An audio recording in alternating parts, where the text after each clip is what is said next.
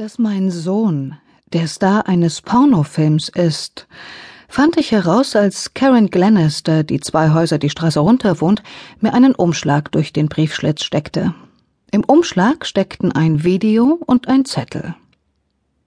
Liebe Len, es ist eigentlich nicht meine Art, den Leuten Schmuddelfilme in den Briefkasten zu stecken, aber ich könnte mir denken, dass der hier Dave und dich interessiert. Er gehört nicht mir, möchte ich noch hinzufügen. Karl war am Freitagabend noch bei einem Freund, nachdem sie einen trinken waren, und der hat dieses Video eingelegt. Du weißt ja, wie Jungs sind. Und Karl hat jemanden erkannt, den ihr kennen dürftet.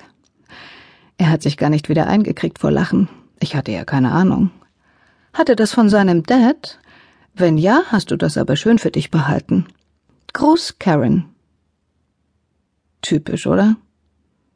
Auf sowas kommt auch bloß dieses Miststück Karen Glenister. Die arbeitet im Krankenhaus als Schwester, also kennt sie alles und jeden.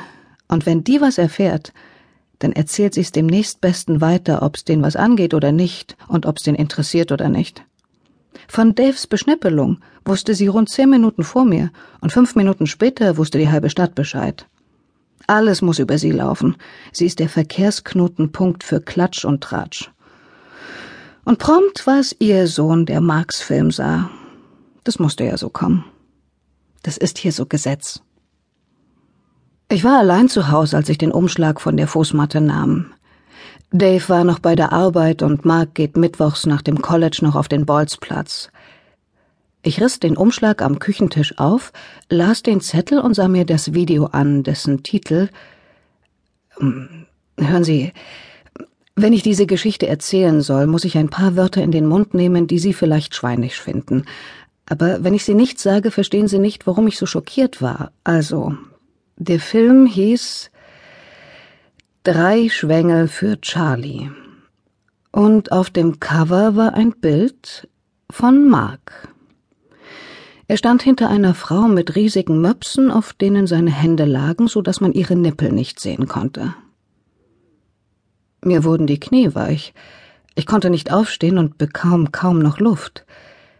Den Film hatte ich da noch nicht gesehen und gönnte mir noch den Luxus der Einbildung, mein Sohn würde nicht viel tun, außer hinter barbusigen Frauen zu stehen, deren Nippel er mit den Händen abdeckte.